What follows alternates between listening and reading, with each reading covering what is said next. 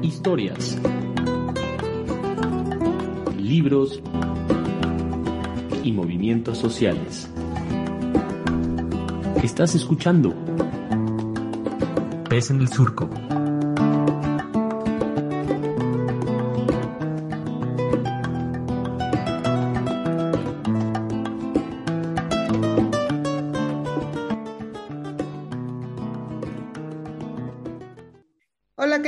Bienvenidas, bienvenidos, bienvenidas a este programa que es Pez en el Surco y donde el día de hoy vamos a extrañar a nuestro querido Oliver Froling, que anda ahí en, comunidad trabajando, entonces no va a estar en esta entrevista, pero bueno, él se la va a perder porque es entrevista del lujo. Estoy súper feliz de, de, tener aquí a nuestra invitada del día de hoy, eh, quien es escritora, es poeta es de la Ciudad de México. Y mm, bueno, tienes un montón de, publicaciones. Eh, Marisela Guerrero, bienvenida, ¿cómo estás? Bien, muchísimas gracias. Qué bonita bienvenida. Muchas gracias, Nayeli. Aquí todo muy, muy bien. Pues qué bueno, qué gusto, qué gusto de verdad que estés aquí. Decirle a, quienes nos están escuchando que, bueno, tu, tu, trabajo, tu obra ha sido publicada en distintas revistas como Letras Libres, Lubina, revista El Humo y Tierra Adentro. Y bueno, tienes em, publicaciones también en varias antologías, como Efectos Secundarios en España en el 2004, Un Orbe Más Ancho, 40 Poetas Jóvenes en el 2005, Divino Tesoro en el 2008, Cuatro Poetas Recientes de México en el 2011 Em, México 20, la Nobel Poesía Mexicana. Digo, que, fue una crisis esa, esa antología, ¿eh? ¿Así? ¿Ah, ya, te contaré, ya te contaré. Eso, pero hoy vamos a hablar de uno que yo, eh, pues ahí vi en una librería y dije, ah, este título está interesante. Y me encantó tu libro, El sueño de toda célula, que es una publicación de Antílope eh, Ediciones del 2000 18. Y bueno, Marisela, platícanos tantito de qué va este poemario y cómo surgió la idea de hacer El sueño de toda célula. Bueno, pues es un libro que comencé a trabajar en 2017. Eh, y bueno, entre otras cosas, pues tiene que ver con una búsqueda de un lenguaje quizá mucho más amoroso y compasivo del que entonces yo era capaz, ¿no? Eh, y es un cuestionamiento muy fuerte también a, mi propio, o sea, mi propio lenguaje en lo cotidiano, ¿no? Y este cuestionamiento y esta búsqueda se remontan a mi infancia, ¿no? Cuando pues uno imagina cosas y para mí era muy fácil imaginar que podía comunicarme con los árboles o que podía dirigir una orquesta de árboles desde la azotea de casa de mis papás, porque bueno, pues entonces se alcanzaban a ver muchos, muchos, muchos árboles desde la azotea y cuando hacía viento, como en estas épocas, pues sí parecía que tú les podías decir que, que, que, eran una orquesta y que, y que te siguieran, ¿no? Entonces, ese libro surge pues de ese deseo de volver a conectar con esos árboles de la infancia y eh, encontrar un, lenguaje muchísimo más amoroso ¿no? y, compasivo de lo que hasta entonces yo era capaz, ¿no? Y, bueno, para ese libro pues pasaron muchas cosas. Eh, yo empecé a escribir eh, unos poemas que les llamé Los Arbolitos, y ya de eso no quedó nada en el libro. Lo que sí sucedió fue que vino a México una cineasta alemana, Doris Dorri, eh, que entre otras películas tiene eh, Fukushima Monamu y Los cerezos en flor, y mi favorita, que es La peluquera, y bueno, ella vino a la Cineteca a presentar una retrospectiva de su obra, pero lo más maravilloso fue que ella presentó un taller de escritura y en ese taller de escritura eh, hizo muchas cosas, entre otras, pues eh, mostrarnos un método en el cual pues uno medita, ¿no? Eh, hay una meditación previa antes de la escritura y una escritura en la cual pues tú aprendes a encontrar tu centro para después ya escribir los proyectos o las ideas que traigas, ¿no? Entonces, ese libro se escribió también mucho siguiendo ese método. Sí, em, justo quería decir que se me hizo un libro como muy, muy calmo, ¿no? Muy, incluso desde la, mm, desde el formato, digamos, em, como, como desde el objeto, ¿no? O sea, la tinta en verde, como el cuidado incluso del material, es como siento un libro que nos llama como a la calma, ¿no? A la, a la pausa. Y justo quería preguntarte también como como al respecto, digo, estaba más adelante, pero yo creo que está bueno ahora relacionar esta, esta pregunta, porque me gusta mucho que a lo largo del libro haces muchos llamados, ¿no? Como a, respirar, a estar como tranquilos, ¿no? Hay una frase que está casi al final del libro y que se repite eh, en varios momentos, ¿no? Que es a veces detenerte, es a veces detenerse es otra forma de fluir y amar. Em, quisiera que nos hablaras un poquito como de, cómo, de qué te significa esta frase, ¿no? A lo largo del libro. Pues es un, o sea, primeramente es un llamado para mí, que como la mayoría de las personas y muy particularmente las chavas que hacemos muchas cosas, pues estamos en la neura, ¿no? Y todo el tiempo queremos hacer cosas y todo el tiempo queremos abarcar y no queremos perdernos nada. Y además de todo, o sea, además de que queremos estar en todo, queremos que todo sea perfecto. Y queremos que todo, este, que todo funcione y entonces eh, queremos hacer yoga a las 7 de la mañana, pero queremos ir a bailar hasta la 1 de la madrugada y además queremos, este, trabajar y además queremos, este, pues estar con nuestros seres queridos y queremos leer y queremos escuchar y todo queremos, pero no nos damos cuenta que en ese querer hacerlo todo a veces nos atropellamos. Y en ese atropellamiento terminamos atropellando también a personas a las que amamos mucho. En mi caso, en ese, en ese momento, pues estaba yo en la crianza de, de dos chiquitines, ¿no? Este, eran muy chicos todavía mis hijos, ¿no? Este, tenían como 8 y 12 años. Y bueno, ahora pues ya ha pasado el tiempo, ya son más grandes, ya son quizá un poco más independientes, ¿no? Y yo tuve que aprender en ese momento eso, a parar para poder amar. Y primordialmente pues amarme a mí, ¿no? Y primordialmente pues disfrutar lo que se está haciendo, ¿no? Aprender a estar en el aquí y el ahora. Eh, y bueno, ese libro, es, estuvo pues muy acompañado por ese ejercicio de meditación y por eh, y pues por un anhelo muy muy personal e íntimo de querer conectar con otras personas este, pues con una pareja amorosa no con los hijos con la familia con los compañeros de trabajo con los colegas. Y esta frase de a veces detenerse es otra forma de fluir, para mí fue un hallazgo eh, en el cual yo me llamaba a mí misma a, parar. Y fue muy significativo eh, releerlo o reescucharlo eh, justo un par de años después cuando inició la pandemia, ¿no?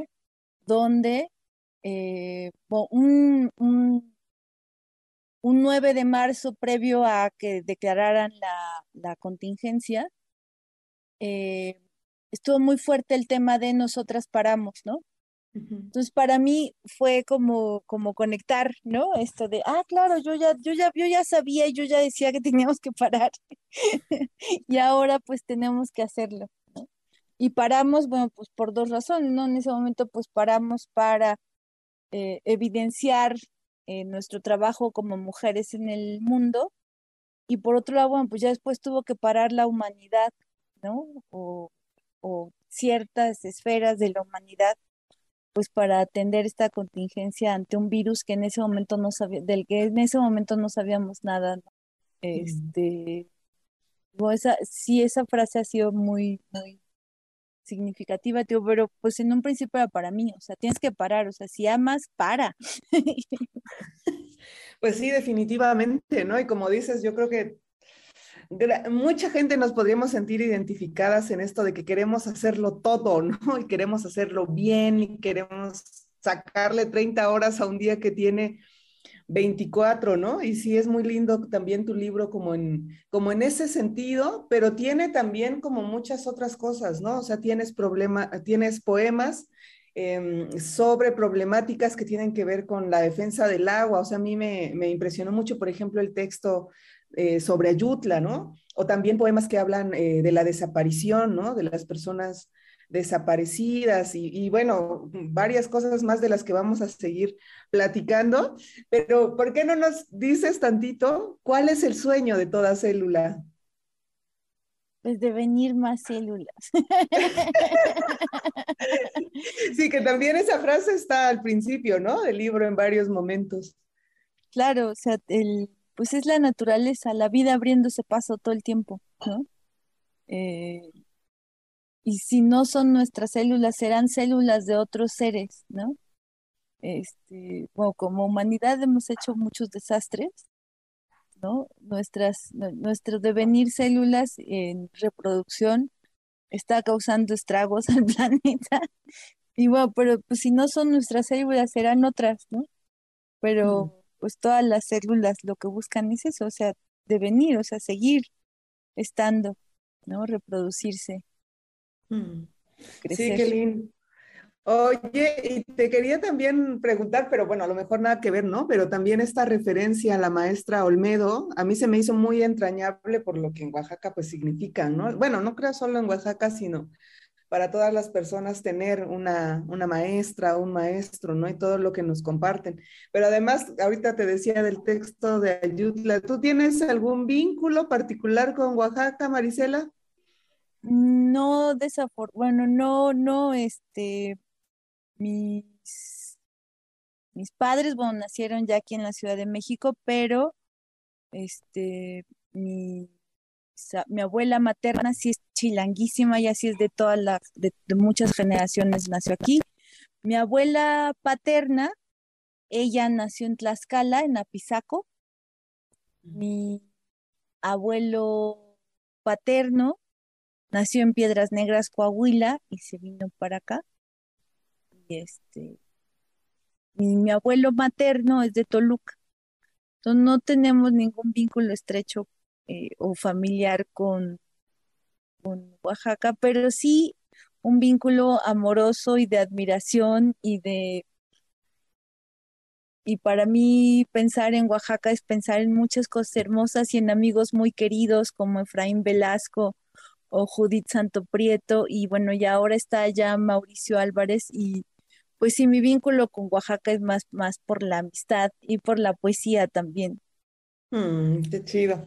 Pues ojalá que pronto podamos coincidir por acá también, eh, que, te, que, te, vengas a dar una vueltita o lo que sea para, para conocerte y para escuchar tu poesía. Y justo, Marisela, queremos pedirte, si tienes a mano ahí este libro tan bonito y tan entrañable, el sueño de toda célula, que nos pudieras compartir un par de poemas.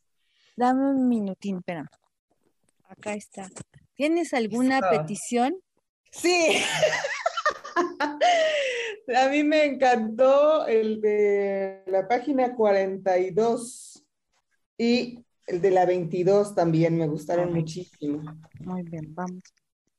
Ríos, Nombrar y controlar los caudales de los ríos es una labor de hidrólogos, geógrafos, militares e ingenieros que atienden formas convenientes de desviar los lechos, de cercarlos, de secarlos, para que se ajusten a formas caprichosas y tuberías. Guadal quiere decir río. Guadalupe es el nombre de un río de lobos. Imaginamos un río de lobos en las mesetas que cobija riachuelos, arroyos y comunidades de vida comunicándose en una lengua que no sea la lengua del imperio. Un río de lobos que despierte, que corra ajeno a la lengua del imperio. Un río de lobos que alimente y limpie las palabras, las frases, las ideas imperiales que contra mis propios fluidos y linfas he pronunciado, con las que les, con las que les lastimé, palabras con las que se desgarraron vínculos y destejieron enredaderas. Sigo buscando cómo recuperarnos de este caos doloroso. Sigo buscando un caudal y una lengua que acerque y fluya libre, una lengua vernacular que nos comunique y nos vincule con el baldío de al lado. Hablar en lobos, en moléculas, comprender el modo en que el azar nos entreteje y nos tiende variables, atender la variabilidad, la fotosíntesis y la verdosidad del aire y de las hojas, recuperar las nubes de la infancia. Mm. Ah, y aquí es donde hablamos de San Pedro y San Pablo. Introducciones. Aquí a 547 kilómetros de distancia al este en dirección hacia el camino mexiquense, siguiendo instrucciones del localizador durante 7 horas y 33 minutos sin detenerme, podría llegar a un bosque en el que desde 1976 se dejaron de ver lobos. El Canis lupu bailei, cuyo peso podría variar de 27 a 47 kilos. Casi como mi hijo mayor que este otoño cumplirá 12 años. Ahora introdujeron compañías constructoras extranjeras que derribarán árboles y traerán progreso.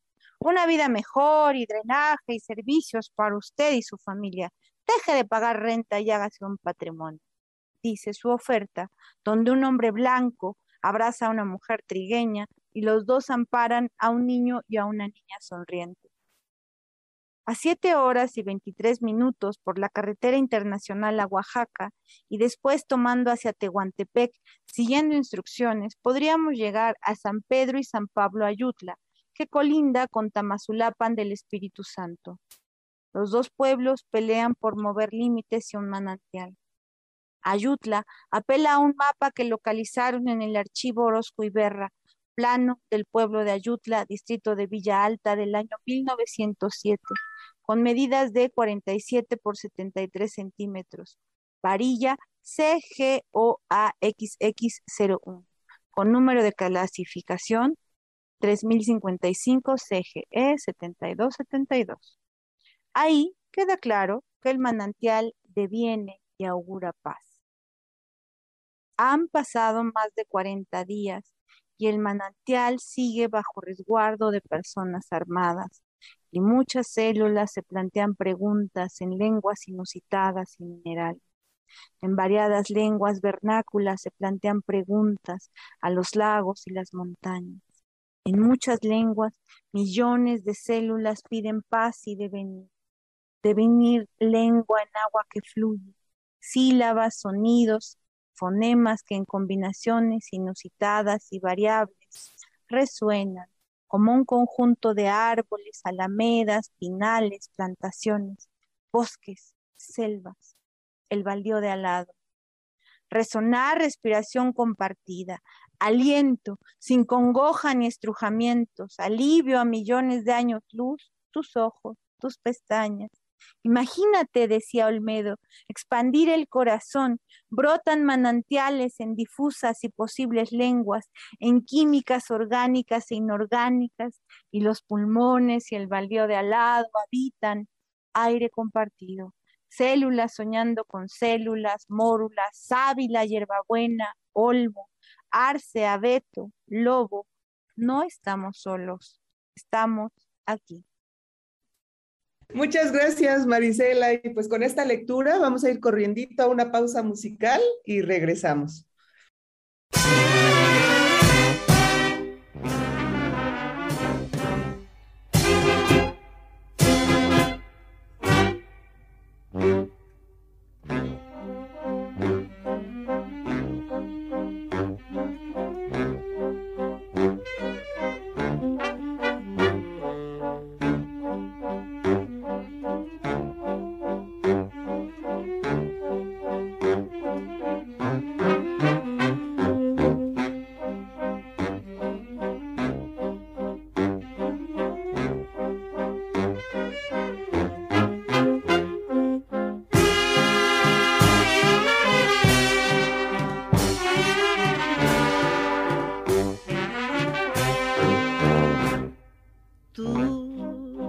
De candor de flor, ternura virginal, celosa de mi amor.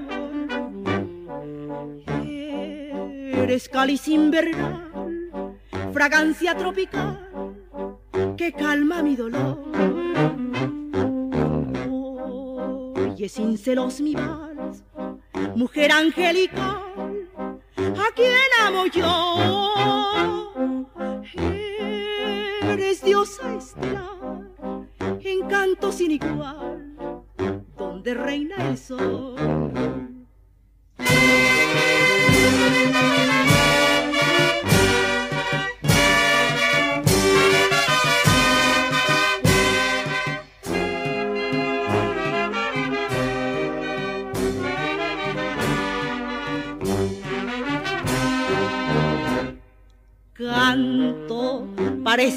Bello y marazo, brisa fresca que te vio aquí nacer. Tus ojos tan llenos de esta luz, desclávame esta cruz que pongo a tus pies. Tú, la de candor de flor, ternura virginal, celosa de mi amor eres cáliz invernal, fragancia tropical que calma mi dolor. Oye sin celos mi vals, mujer angelical, a quien amo yo.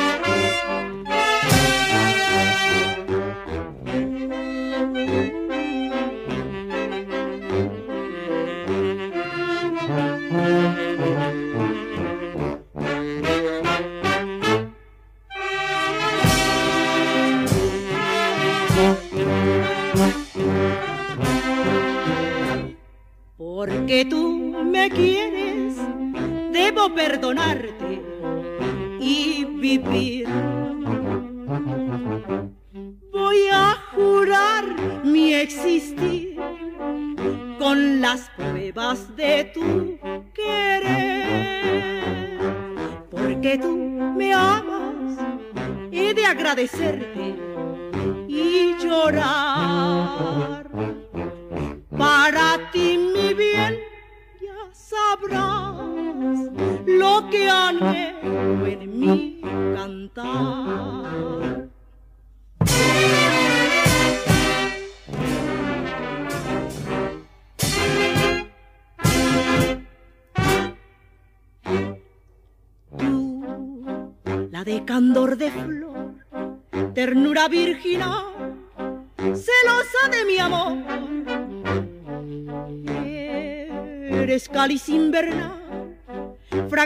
Tropical que calma mi dolor. Oye sin celos mi vals, mujer angélica, a quien amo yo. Eres diosa estelar, encanto sin igual, donde reina el sol. Pues Marisela, muchísimas gracias por, por, la lectura del bloque anterior, con el que cerramos el bloque anterior. Y justo creo que hay varias, varios momentos, varios poemas en tu, en tu libro El sueño de toda célula, donde tienes esta idea del baldío de al lado, ¿no? Y te preguntas mucho como, cómo hablar con el baldío de al lado. Y eso yo lo crucé bastante también con el tema del, lenguaje científico y el lenguaje poético y cómo a veces en tu libro se alcanzan a cruzar estos lenguajes, ¿no? Entonces, platícanos un poquito sobre eso, cómo se habla con el baldío de al lado desde la poesía. Bueno, pues eh, yo nací en una ciudad, ¿no? Y es una ciudad atroz y es una ciudad que ha sido muy lastimada, ¿no? Le entubaron sus ríos para mi, mi, teoría y la teoría de muchos no es que esta ciudad la entubaron, le, quitaron sus ríos para quitarle su combatividad o para hacerla más eh, domesticable, ¿no? Pero pues es una ciudad salvaje y es una ciudad en la que brota la vida también, ¿no? Y, y contrario a la idea que nos metieron de ciudad, donde, bueno, en la ciudad no hay árboles, en la ciudad no hay naturaleza, pues es falso. La Ciudad de México tiene eh, pues una gran variedad de plantas y una gran variedad de espacios, ¿no? Incluyendo los baldíos de al lado, porque pues eh, eh, donde quiera que tú encuentres un espacio, pues va a brotar la vida, ¿no?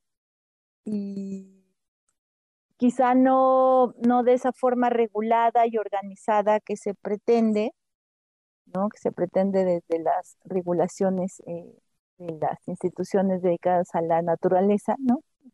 Pero pues siempre va a haber vida, o sea, y tú dejas una macetita en algún lugar y empiezan a brotar plantas y empiezan a brotar eh, y empiezan a llegar animales, ¿no? Quizá no los que quisiéramos, ¿no? Pero pues hay, hay animales, no hay naturaleza. Es un poco el baldío de al lado, es eso, es eh, observar lo que hay, ¿no? Como pues un poco también pensando en nosotros mismos, ¿no? Así, o en nosotras mismas, ¿no? O sea, eh, que nos han dicho todo lo que tenemos que ser y, todo, y todas las formas en las que tenemos que comportarnos, pero en realidad, pues el deber ser es un imaginario impuesto, muchas veces autoimpuesto, cuando pues lo que hay puede ser también muy maravilloso y generoso, aunque sea difícil o aunque sea o aunque no sea lo, esperado. Entonces, un poco por ahí va esa idea del, del baldío de al lado. como... y, y también creo que muchas veces para, para darse cuenta, ¿no? Como de esta de esta fuerza interna que uno tiene y con la que quiere o puede deshacerse de estos mandatos del deber ser, pues también necesita, ¿no? La calma para observar ese, esa emoción, esa sensación, ese deseo. Claro, claro. Y pues eso que llaman nuestra oscuridad, ¿no? O sea, nuestro, pues sí, también nosotras, muy particularmente eh, con nuestro lenguaje, por ejemplo, pues sí podemos ser muy oscuras, ¿no? Y podemos ser muy hirientes también. Eh, y creo que es parte de reconocer para poder empezar a hacernos cargo nosotras mismas también, ¿no? De, lo que está pasando y encontrar otras formas de convivir muchísimo más, eh, pues más completas, ¿no? Y más complejas, sin que nosotras tengamos que ocultar lo que verdaderamente somos. Mm, reconocer nuestros propios baldíos de al lado. O sea, sí tenemos jardines espectaculares y maravillosos en nuestro ser y en nuestro interior, pero también tenemos baldíos y también tenemos fosas y también tenemos eh, espacios por, por, recuperar y por, y por, y por visibilizar para tenerlos mejor, ¿no? Sí, totalmente. Yo creo que es parte como de sobrevivirle también a estos tiempos, ¿no? Este, Hace poco platicaba con, con, un amigo y me decía, es que nadie está haciendo nada y, ¿no? Como en una cosa ya muy desesperanzada, ¿no? Y yo siento que recibimos tantas noticias, tanto ya no podemos ver luchas como por ejemplo la que tú expresas en tu libro de esta mujer que pasó no sé cuánto tiempo ahí abrazada un árbol para evitar que lo, derribaran, ¿no? Entonces eso, por ejemplo, me pareció, ajá, impresionante, ¿no? Oye, Marisela, y también em, haces en tu libro referencias como a, los lobos, ¿no? A las lobas más bien, ¿no? En la idea de, de, que de pronto nos llevan a otra parte y nos salvan. Y justo hablando como de estas, de estos retos que nos presentan los, los tiempos actuales, por, no solo por la pandemia, sino por la violencia generalizada que hay ¿Crees que las lobas que somos alcanzaremos a, salvar, ¿no? A salvarnos. Muy a propósito de que no tiene tanto que pasó todo lo del 8M, ¿no? Bueno, pues sí, estamos viviendo unos momentos muy graves, aunque a veces me da la sensación de que la humanidad siempre ha estado viviendo momentos muy graves y que esta violencia que, vemos y, recibimos y ejercemos ahora, pues tiene que ver con un sistema económico, ¿no? Desde mi punto de vista, y un sistema económico que nos despoja de nuestro, de nuestra humanidad más eh, esencial, ¿no? Y en aras de eh, acumular y poseer y participar en un mercado económico, pues nos atropellamos a nosotros mismos y atropellamos lo demás, ¿no? Bueno, esto es como a nivel, a nivel, pues como de la mayoría de las personas, ¿no? Pero hay, hay unos niveles donde nosotros no participamos, ¿no? Que es cuando se toman las decisiones económicas más grandes, ¿no? Y es cuando se decide, por ejemplo, que eh, la mejor forma de producir o de estar en el mundo es utilizando hidrocarburos, ¿no? O que la mejor forma de eh, mostrar la acumulación de capital es eh, extraer oro y convertirlo en lingotes y guardarlo en bodegas, o eh, esta gran ficción que es el dinero, ¿no? Y hacernos creer que los papeles y las monedas valen mucho más que las personas del, que la, que la vida de las personas, ¿no? O que la vida de un árbol, o que la vida de un bosque. Entonces, en estas grandes ficciones eh, aterradoras del, del, modelo económico que elegimos y del progreso que elegimos, creo que es donde todos salimos lastimados, ¿no? Eh, y está todo conectado, ¿no? Y además, bueno, por el momento, pues no podemos abstraernos de hacer transacciones monetarias, ¿no?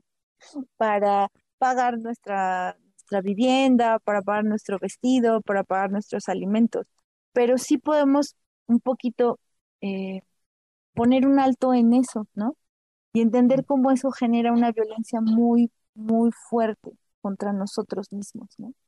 Así, tengo que trabajar mucho, mucho, mucho para poder tener dinero para hacer cosas, ¿no? Y a lo mejor no es por ahí, pero pues todavía estamos investigando cómo. Y y pues eso me parece que está como en el, como en el centro más íntimo de esta violencia.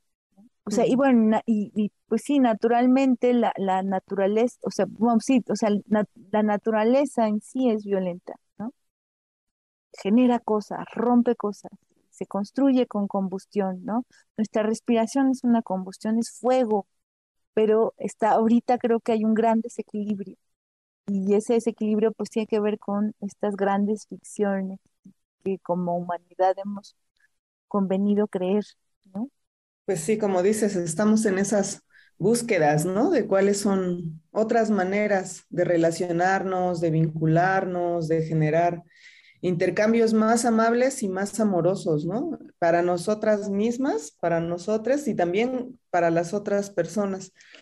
Em, en ese sentido, Marisela, queremos volverte a escuchar leyendo parte de, tu trabajo en el sueño de toda célula, así que ¿por qué no nos compartes ahora dos poemas que a ti te, te gusten mucho? Digo, yo creo, ¿te gusta todo el libro, por cierto, en lo que lees o, tienes algunos más que otros que te pues, gusten? Todo el libro lo, lo, lo compuse con, pues, con todo, o sea, están, todos los poemas están en una misma sintonía. Entonces no puedo desprenderme de ninguno. Eh, hay partes que, que, ya en el, en el, sí, o sea, atendiendo como a la musicalidad y al jueguito y al cotorreo que a mí me gusta mucho, este, pues tienen más de eso, ¿no? Hay otros que sí se van como más a lo que tú decías, ¿no? Hacia la pausa, hacia la respiración. ¿No? Eh, es un libro para mí novedoso en ese sentido, porque mi escritura previa, pues sí quería así todo así, ¿no? Este, mucha rapidez y, mucho juego de palabra y mucho ingenio ahí, este, o sea, como mostrar que sí puedo y que sí puedo y que sí puedo. Y en este no, o sea, en este me dejé ir y, y es un libro muy íntimo también, ¿no? Que habla de cosas muy, muy personales. Eh, pues insisto, o sea, la crianza con los hijos, el tema amoroso está ahí también, el tema amoroso y el fracaso amoroso, ¿no? O la búsqueda de otra forma de amar, ¿no? Este, pues mi historia familiar, ¿no? Este vínculo con, o este vínculo, este vínculo y este reconocimiento, ¿no? Con todas las maestras de mi vida, ¿no? Este, este personaje, Maestra Olmedo, pues es un personaje en el cual se agrupan mis tías, las maestras, en el cual se agrupan mis maestras reales de la, de la secundaria, ¿no? Muy particularmente una maestra de biología era la maestra Ceballos, este, mis, mis colegas, ¿no? Mis editoras, ¿no? Este, en esas maestras, pues por supuesto que está Mónica Nepote, este, Teddy López, ¿no? Este, mis amigas también, ¿no? Nadia Escalante, Paula Bramo, Cici Rodríguez, ¿no? están en en esta figura de pues mujer sabia, ¿no? Que, que se vincula con el mundo de una forma distinta. Entonces, es un, es un libro muy querido en todas sus partes y lo quiero justo porque aprendí muchas cosas haciéndolo. ¿no? a diferencia de otros libros donde lo que más me importaba era el juego con el lenguaje, en este me estaba jugando ese juego con el lenguaje, pero en propia concepción del mundo y en convivencia con mis personas más cercanas en ese momento. Pues mira, te voy a leer el primer poema, que es el de la maestra Olmedo, de la voz. La recolección decía con una voz que subía y bajaba del grave al agudo, agudísimo, agudeza de botánica, de bióloga, oropéndola de la recolección, decíamos. Anotar el nombre común y la forma de las hojas. Recordar. Yo recuerdo un patio con árboles centrales, yo recuerdo un aire fresco, yo recuerdo, decía, cuando esto eran milpas, cuando se transitaba en trajineras. Las hojas, recuerden, no había sustracciones y recuerdo, idílicamente, aunque puede que me falle la memoria, Carmen Miranda, recordar las líneas de las hojas, sus formas, sus bordes, recuperar semillas de ser posible y anotarlo todo y los nutrientes y su voz variaba, con aleatoriedad, con elegancia de ave musitando cantos para que aprendiéramos algo, lo que fuera, Olmedo, la maestra Olmedo, con copete, con zapatilla baja, con sus uñas redondas y pintadas a la moda, con peinado de salón subía y bajaba del 23 de diciembre de 1930 a los últimos días de los 80. Zarandear, uke uke tim, para pensar en la recuperación de flores en las semillas de Bailó. Yo recuerdo que sueño que alguna vez nos contó esa historia del hambre. También debió haber dicho algo de las sustracciones, aunque no recuerdo el hambre porque para entonces la etapa del miedo parecía cosa pasada pero una nunca sabe. Solo se recuerda lo que los libros de biología enumeran, las leyes de la herencia de Mendel, y que entre microscopios, cajitas de Petri, la voz de Olmedo subía y bajaba para decirnos, yo recuerdo, y era cálida y verde, y tenía alegre el corazón y una voz que iba y venía para explicarnos del origen de la continuidad de la vida, y un día nos dijo, el sueño de toda célula es devenir células, y millones de ellas participan de esta nuestra respiración. Ahora, este, donde contamos un poco de lo que pasó con esta mujer que estuvo defendiendo un árbol. Sobresaliente. Más allá de lo sobresaliente, quisiera plantear que un día una mujer se trepó a un árbol para salvarlo Luego de dos años se bajó del árbol porque la Maxam Corporation firmó un acuerdo para no derribarlo. A los pocos días de que la mujer descendió, no hubo reportaje, ni nombramiento de mujer del año, ni entrevistas que detuvieran a la Maxam Corporation de derribar la secuoya que dio cobijo, alimento y cobertura. El dueño de la Maxam Corporation escaló hasta las listas de Forbes en 2007, igual que los banqueros y los expendedores de drogas sintéticas. Todos los organismos están compuestos de células. En las células se producen las reacciones metabólicas de los organismos. Las células contienen el material hereditario del organismo que proviene células que sueñan con devenir células, ojos y risa. Mm. Muchas gracias, Marisela. Muchas gracias. Mucho también este poema y, y, justo eso, ¿no? Como, como que tu libro mismo me parece que es como esa invitación a hablar con el baldío de al lado desde muchos lugares, ¿no? Porque también la calma es muy transgresora, ¿no? Y, y a partir de la calma vemos textos como el que nos acabas de leer. Y solo para, para cerrar, Marisela, porque desafortunadamente se nos está acabando el tiempo, me gustaría preguntarte, eh, tú ya tienes también una trayectoria larga en el tema de la, de la poesía y ahora eres tú misma una, una maestra, ¿no? Entonces, eh, eh, como la maestra Olmedo. Ojalá brincos diera. Entonces, preguntarte, Marisela, para, para otras compañeras jóvenes, ¿no? Que, que, se están o que nos estamos acercando, digamos, al trabajo poético, ¿qué te ha, qué te ha ayudado a ti que crees que le puede ayudar a otras, ¿no? A mí me llamaba la atención lo que decías eh, casi al inicio de la entrevista de, bueno, yo escribí algunos poemas que al final no aparecen en este libro, pero que de alguna manera son su origen, ¿no? Eh, ¿Habría que tenerle miedo a, deshacerse de los textos o no? ¿Tú cómo ves? Pues más bien habría que, bueno, a mí lo que me ha pasado es que eh, escribir es el espacio más libre que tengo. Mm, eh, ahí no me da miedo, o he aprendido a que no me dé miedo. Entonces, eh, una buena estrategia de escritura es soltarte, no corregir, no revisar, no, no castigarte para escribir, solo disfrutarlo, como, como cuando ya le agarras el modo a la bicicleta o al baile. Sea, es un dejarse ir. Y bueno, ya después, o sea, ese, y ese es un momento de mucha intimidad y conexión con una misma. Y es un, y te digo, lo, lo que nos ofrece una gran libertad. O sea, en ningún otro lugar vamos a poder ser tan nosotras como en esa libertad y en esa intimidad con la escritura. Entonces ahí te sueltas, así que salga todo, todo, todo, todo, todo, todo, todo. Y ya después, bueno, pues ya editas, acomodas, revisas, eh, ajustas los verbos, ¿no? Los verbos siempre son muy importantes. Pero para que salga eso, primero te tienes que soltar, muy sueltito. Y, y no, no pensar en un mundo literario o en el prestigio literario o esas cosas que pues sí están ahí, pues sí tienes que pertenecer a esas camarillas esos espacios, pero la escritura no está ahí.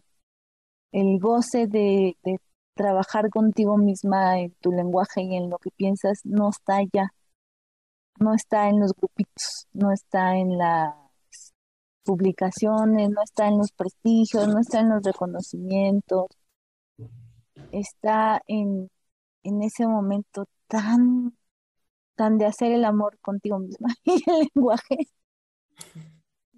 El autoplacer. Sí, sí, es, es muy maravilloso, es muy, muy maravilloso. Mm. Pues muchísimas nadie gracias. nos lo quita, ¿eh? Ah, por, por, otro lado, nadie nos lo quita, solo en nosotros. Marisela, pues con, con esto vamos a cerrar este programa. De verdad te agradecemos un montón que te hayas dado el tiempo de platicar con, con nosotros sobre este libro, El sueño de toda célula, y vamos a seguir leyendo pues tu trabajo. Eh, para quienes estén interesadas, interesados en este libro, interesadas, pues lo pueden buscar en las librerías de, de acá, de Oaxaca. Yo lo, lo, conseguí en una de ellas, así que pues nada, anímense a, a, leer El sueño de toda célula. Gracias, Marisela. Muchísimas gracias a ti, Nayeli, y un saludo a Oliver. Y bueno, pues ya nos, no, no, nos, nos estaremos este, escuchando. Les mando okay. un abrazo muy, muy, muy fuerte. Gracias, Marisela. Listo. Pues un abracito, gracias. Muchísimas gracias, Nayeli. Un abrazo a ustedes y que todo esté mucho mejor pronto.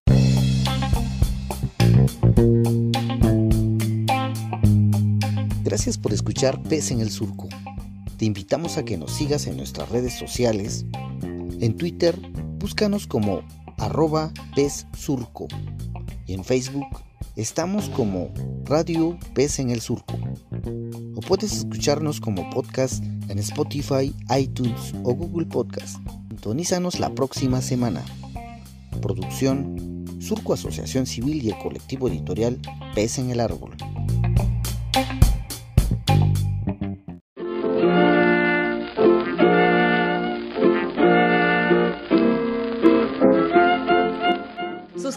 Y dale follow en Spotify, Apple, Google o donde sea que escuches este podcast.